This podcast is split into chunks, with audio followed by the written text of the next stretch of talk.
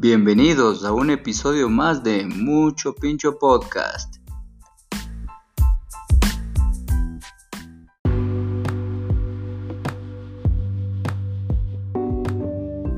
Antes de comenzar, quiero recomendarles a todos los que nos escuchan que vayan a seguirnos a nuestro Instagram. Nos encuentran como arroba mucho pincho pod, en donde estaremos subiendo giveaways mensuales para que tú puedas ser el próximo ganador. Te esperamos.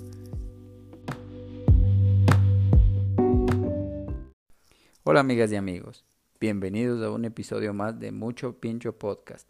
El día de hoy tenemos una entrevista un poquito diferente a las demás vamos a topar un tema que a muchos nos interesa, es la cuarentena y sus efectos en el deporte. Tenemos como invitado especial hoy a un doctor posgradista en medicina del deporte. Con ustedes, Liban Bernabé. Hola, Liban, ¿cómo estás? Todo bien, todo bien. Qué, chévere tenerte en, en, esta, en este episodio, en, en nuestro podcast y conocer un poco más la, opinión eh, de alguien que estudió sobre eh, la medicina del deporte. Eh, queremos preguntarte y para todas las personas que nos están escuchando, que te conozcan un poquito más, ¿nos puedes dar una breve descripción tuya, una biografía más concentrada en el deporte? Por supuesto. Pues mi nombre es Iván Bernabé, soy originario de, Cuba. Eh, vine para acá, para el Ecuador, cuando tenía 19 años. Comencé mis estudios en medicina en la Universidad Central del Ecuador y posteriormente el posgrado en medicina del deporte en la Universidad Católica. En cuanto a la parte deportiva, practico gimnasio, de levantamiento de pesas en gimnasio desde hace aproximadamente cinco años y desde hace aproximadamente tres años con fines competitivos y em, sobre todo en la parte em, de, estudio enfocado en eh, los deportes de fuerza, es prácticamente en lo que se enfoca mi especialidad. Listo. Entonces, ¿te parece si empezamos con, un poco ya la, el contenido del, del capítulo? el episodio. Listo. Eh, vamos a empezar con un poquito los efectos, sean positivos o negativos, en la nutrición de esta cuarentena, obviamente. Ya.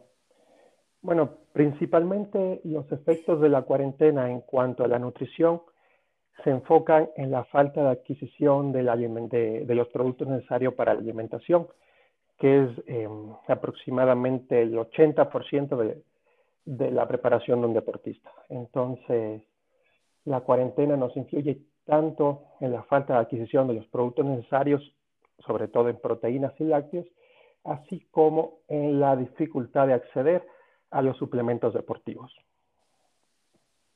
Ya, listo. Eh, en el segundo punto tenemos cuáles son los efectos de la cuarentena en el entrenamiento.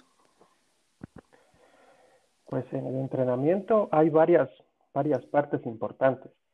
El, principal efecto negativo de la cuarentena viene, eh, viene enfocado en la dificultad para poder, hacer, para, para poder realizar un entrenamiento adecuado en la casa, ya que un deportista de fuerza, un deportista que trabaja normalmente en un gimnasio, requiere un estrés suficiente para sus músculos para poder seguir creciendo, el mismo que no se va a poder realizar en un entrenamiento en el domicilio, porque no se tienen los implementos adecuados. Entonces, básicamente podríamos indicar que si un deportista intermedio, un deportista avanzado, que ya requiera o para, o para mm, eh, conseguir un, rendimiento positivo, requiera levantar en su entrenamiento en un día aproximadamente 1.000 y 1.500 kilos de peso, esto obviamente eh, contabilizando todo. En el entrenamiento en casa es prácticamente imposible que esto se pueda realizar. Claro, sí, un poco complicado. Eh, y por ejemplo, una recomendación a todos los que nos escuchan. ¿Tú eh, piensas que tal vez arriesgarse a entrenar en casa con, con entrenadores empíricos o con los videos que están subiendo normalmente a las redes sociales, ¿cree que puede, ¿crees que pueda eh, resultar en alguna lesión? Bueno, realmente para un deportista principiante puede que algunos tipos de rutinas, algún tipo de, de, de videos que puede encontrar en Internet, le pueden ayudar a iniciarse en el mundo del deporte. Sin embargo, para los deportistas que ya llevan cierto tiempo de entrenamiento, estos entrenadores que, sobre todo dan estas rutinas por, por las páginas de Internet, no les van a resultar de una manera adecuada, ya que este deportista necesita, necesita de un entorno adecuado para poder realizar su actividad física, sobre todo si es un deporte de fuerza. Ya, listo. Como tercer punto y tercer pregunta tenemos, ¿cuáles son los efectos de la cuarentena en, en el aspecto psicológico de cada persona? Bueno, cada persona es un, es un mundo aparte, cada persona tiene diferentes maneras de lidiar con los problemas. Entonces, la cuarentena, obviamente, en todos nos, está llevando o nos está produciendo lo que es un nivel de estrés elevado. Un nivel de estrés elevado que puede conllevar incluso a depresión. ¿Por qué depresión? Porque, bueno, sobre todo en el deportista de fuerza, en el deportista de gimnasio, el deportista que tiene un fin competitivo. Y el, el advenimiento de esta pandemia ha significado que rompa su entrenamiento. Y no solo que rompa su entrenamiento, sino que frene su preparación y que no sepa si es que va a poder realizar sus metas este año o el año que viene, ya que no sabemos cuándo se van a reiniciar las competencias. Entonces esto puede llevar incluso a presentar depresión. Tanto el estrés como los procesos depresivos tienen un efecto negativo en las hormonas de nuestro cuerpo y sobre todo en la testosterona, que es esencial para que nosotros mantengamos lo que es nuestra masa muscular y nuestra salud deportiva. Ya, interesante. Como cuarto punto en, en, en este tema de los efectos, tenemos cuáles efectos se presentan en las personas que están usando un ciclo de esteroides? Bueno, si es que una persona, un deportista, eh, vamos a hablar sobre todo del fisicoculturismo, ya que ese es el deporte que por excelencia usa los ciclos propiamente dichos de eh, hormonas anabólicas.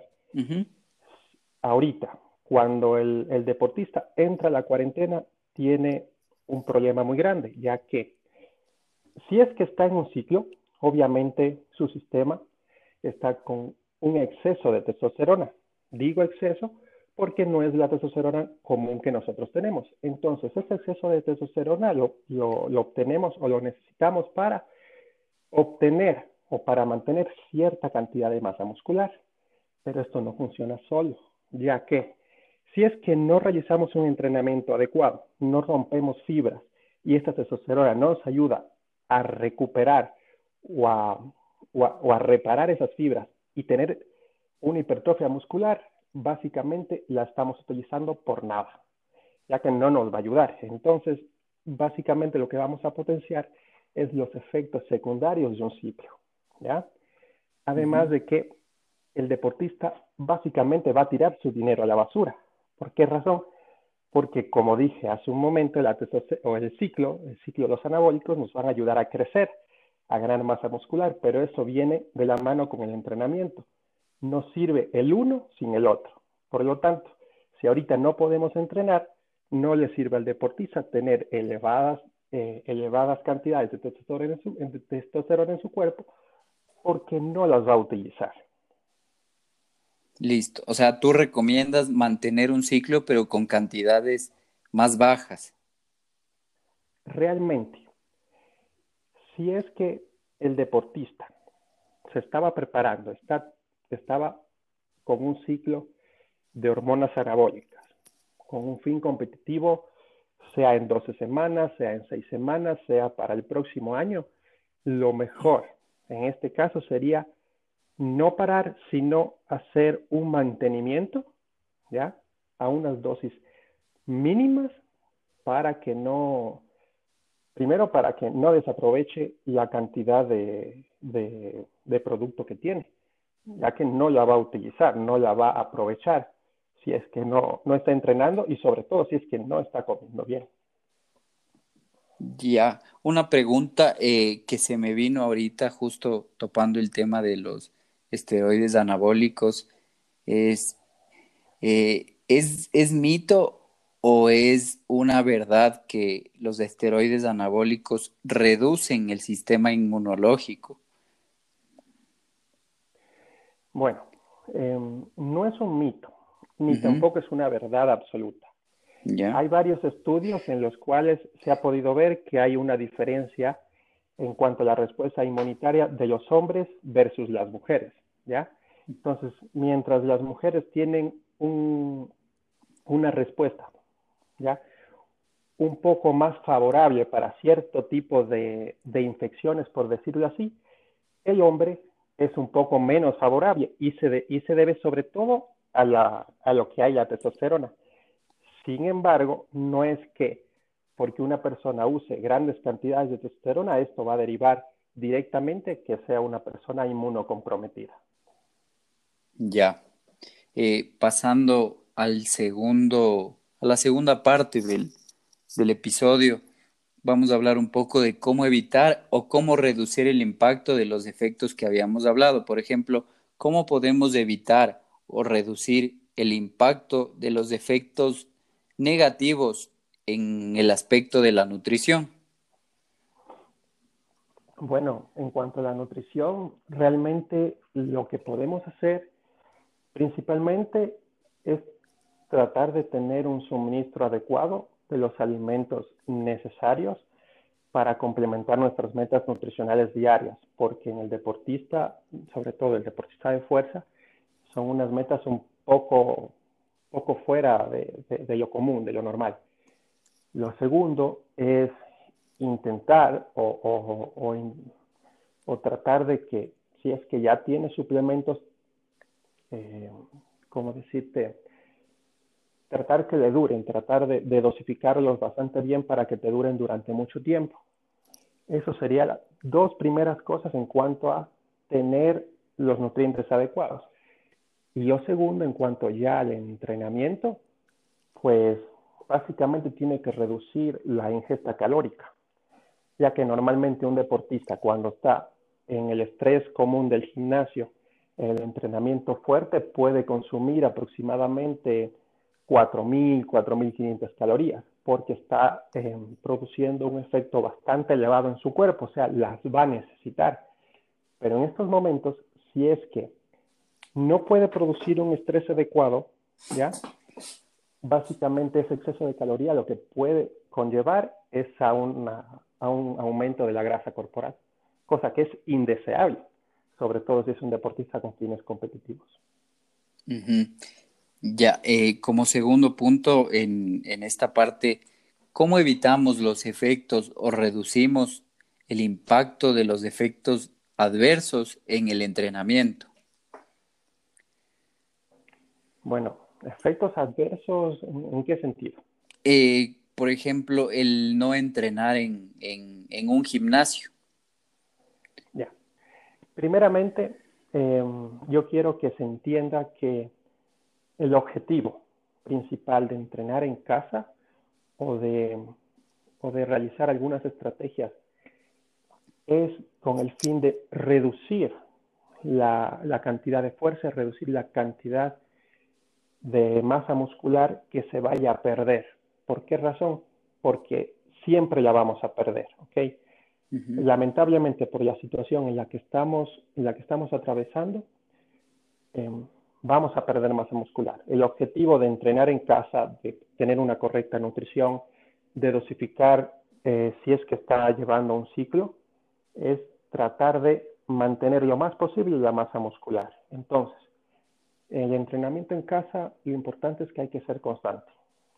Los deportistas tanto intermedios como avanzados saben rutinas de entrenamiento, saben cómo pueden ayudarse de implementos caseros, tanques de agua, un cilindro de gas, que les ayude por lo menos a tratar de producir un entrenamiento de resistencia, al menos para lograr que se rompan un poco esas fibras y que no perdamos la masa muscular.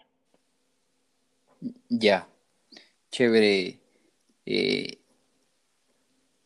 consejo, ¿no? Eh, como tercer punto en esto de evitar los defectos o reducir el impacto, eh, ¿cómo podemos hacerlo en el aspecto psicológico para que no nos afecte, como tú dices y como tú mencionaste, en, en el estrés? Pues este punto es un poco controversial. ¿Por qué razón? Como te dije anteriormente, cada persona es un mundo y cada persona tiene diferentes maneras de, lidiar con los problemas. Entonces, mi recomendación sería que traten de encontrar, traten de encontrar em, alguna, alguna actividad que, les mantenga ocupado, algún libro, alguna serie, eh, básicamente em, tratar de disfrutar de la compañía en familia y ser constantes con el entrenamiento. Esa sería la única manera de intentar paliar los efectos de, del encierro.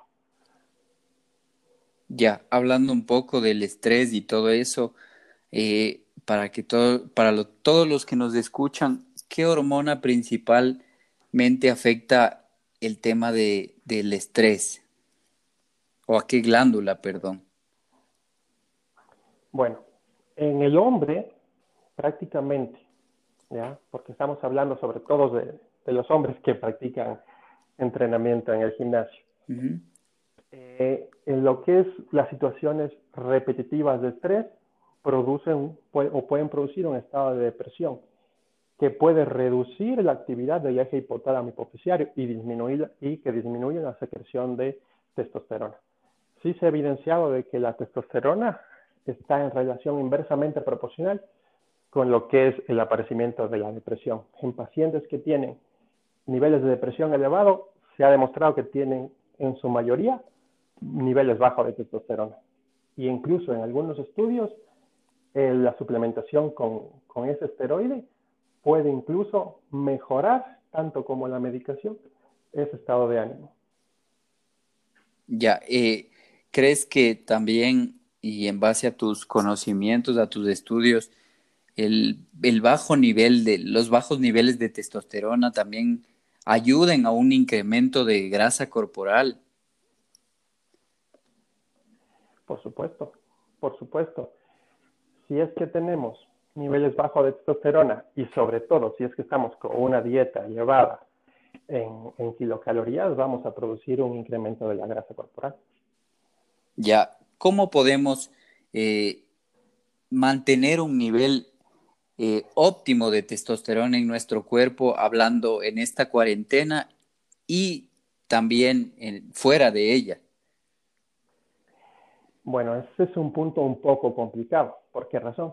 porque la única manera de saber si es que estamos con niveles óptimos de testosterona es haciendo un examen, haciendo una prueba en sangre y cuantificando los niveles.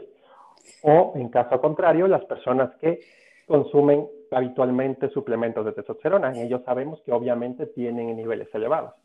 Entonces, ahí estaría la respuesta. No podemos saber realmente si es que tenemos niveles bajos a menos que hagamos un examen de sangre, ¿ya? O que sepamos que la persona está consumiendo esteroides anabólicos altos en testosterona. Ya, y como recomendación tú, eh, eh, ¿qué, suplementos o qué alimentos recomiendas eh, consumir para mantener un nivel de testosterona óptimo? Mm, a ver, no existe ningún tipo de alimento que yo pueda recomendar o que se vaya a recomendar en el mundo que te vaya a aumentar la testosterona. Ya. Eso no, no existe. Y, y, tampoco podría yo recomendar eh, algún fármaco para aumentar la testosterona. Yo como médico, si es que el paciente tiene sintomatología, ¿ya? Que me pueda llevar a que yo piense que tiene niveles bajos de testosterona, mi opción sería realizar un examen y en base a los resultados de ese examen, suplementarle con testosterona. Ya. Tú por Hay varias opciones. Hay opciones orales, hay opciones inyectables. Eh, por ejemplo, en el tema de las vitaminas, eh, ¿qué opinas acerca del zinc? Pues el zinc es un oligoelemento, es un, es un mineral que es muy importante para que se produzcan ciertas reacciones en el cuerpo. Tanto las vitaminas como los minerales son esenciales para que se produzcan em, ciertas reacciones enzimáticas para producir eh, varios tipos de sustancias, para producir músculo, para producir hormonas. Entonces, la suplementación es buena. ¿Tú crees que el zinc tenga una relación con el aumento mínimo de la testosterona? ¿Puede ayudarnos? No. Para nada. Yo lo, el zinc no se ha demostrado que aumente la testosterona. Como te digo, es, eh, las vitaminas, los minerales, lo que nos pueden ayudar es a em, ayudar a que se produzcan las reacciones necesarias en nuestro cuerpo para construir tejidos. Por ejemplo, si es que una persona está haciendo un entrenamiento, está rompiendo fibras, esas fibras necesitan ser reparadas y tiene niveles elevados de testosterona, pero esta persona para crear músculo necesita proteínas, pero no solo proteínas, también necesita vitaminas y necesita minerales. Si es que tiene suplementación suficiente de estas sustancias, va a crear de manera óptima la masa muscular que requiere. Si es que no tiene lo suficiente, pues no lo va a crear de una manera de lo más adecuada o no va a aprovechar la cantidad de testosterona que, que tiene, por ejemplo. Ya, eh, tu opinión personal acerca de eh, los suplementos, no sé si tal vez, y bueno, si, me imagino que has escuchado el término de los tribulus terrestris, que son precursores de testosterona. Eh, ¿Tú opinas que eso ayuda a elevar la testosterona o es simplemente publicidad? Bueno, actualmente en, los estudios que se han realizado, no existe una evidencia médica de alto nivel que diga que esas sustancias eh, tienen como precursor la testosterona o ayuden a producir testosterona. Hay muchas eh, sustancias, muchos em, em, medicamentos que están en estudio, ¿ya? pero todavía no existen los estudios suficientes como para uno poder recomendar 100% que ese medicamento funciona. Eso, por ejemplo, te puedo dar un ejemplo.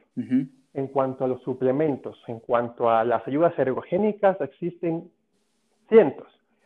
Existe la creatina, existe la cafeína, existen los aminoácidos de cadena ramificada, existen, y por ahí podemos hablar de otros, pero no todos estos tienen una evidencia científica adecuada que diga que este sí funciona siempre.